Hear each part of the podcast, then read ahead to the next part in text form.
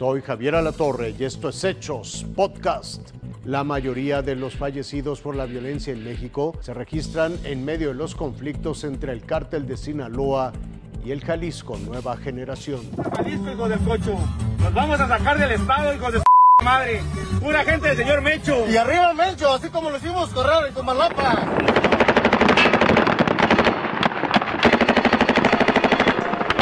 En el 2022, el 95% de los homicidios relacionados con la delincuencia organizada tienen que ver con la disputa entre el cártel Jalisco Nueva Generación y el cártel de Sinaloa. Se ha eh, prácticamente concentrado por completo los homicidios entre las disputas y a través de, aliados en el territorio nacional de estas dos eh, organizaciones de delincuencia organizada.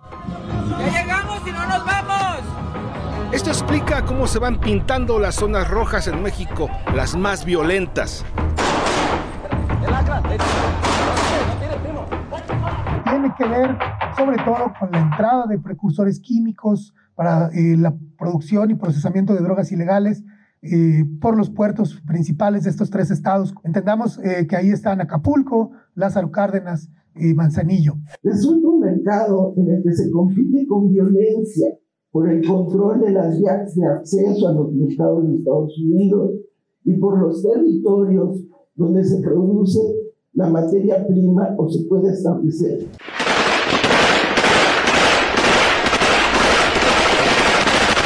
Los homicidios relacionados con el crimen organizado se incrementaron de 8.000 en el 2015 a 23.000 víctimas en el 2022. Y las pérdidas de esta guerra entre cárteles no solo se ha contabilizado en vidas humanas.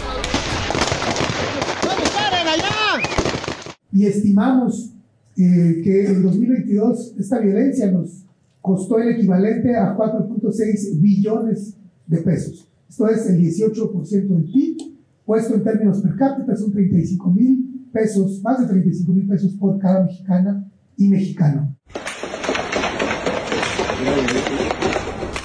Esta ola de violencia es consecuencia de la disputa por las rutas de las drogas sintéticas, por las rutas del fentanilo, pero también de los delitos que se derivan como el narcomenudeo y la extorsión. Javier. Detienen a defraudadores que se pasaban por empleados de una institución bancaria que cambiaban datos personales de sus víctimas por promesas de regalo. Los maestros del engaño pueden llegar hasta la puerta de su casa, disfrazados de lo que sea con tal de arrebatarle su quincena o sus ahorros, a cambio de falsas promesas o regalos, a nombre de algún banco o institución financiera. Es el caso de esta banda de fraudes a domicilio. Así operan comentaban a sus víctimas que habían ganado un teléfono celular o un electrodoméstico. Posteriormente solicitaban una fotografía con el supuesto premio. Pedían su tarjeta para pasarla por una terminal. Les requerían el NIP para entregar el premio. Pero la sorpresa es que utilizaban equipos de clonación para dejar sin saldo las tarjetas. Definitivamente una sola persona no lo puede hacer.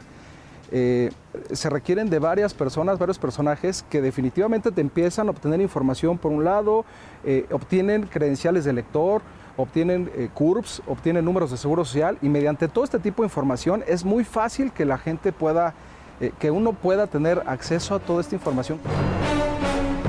Lo más común es que los integrantes de estos grupos delictivos sean ex empleados de instituciones bancarias en muchos de los casos inclusive son ex empleados de este tipo de instituciones financieras que precisamente conocen pues todo el modelo operativo, conocen el speech que inclusive tienen que, eh, el que manejan con las personas y pues definitivamente conocen prácticamente todos los procesos. Es el caso de esta banda. Vea bien sus rostros.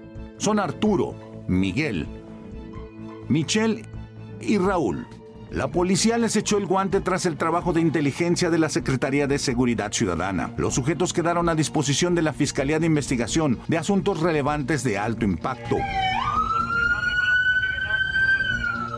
Operaban en la capital mexicana, Puebla, San Luis Potosí y el Estado de México el personal de estas instituciones financieras no llega a tu casa a, a, ofrecerte servicios. Cuando todo parece ser muy bueno, desconfía de él. Véalos bien y denúncielos si tocaron en su puerta.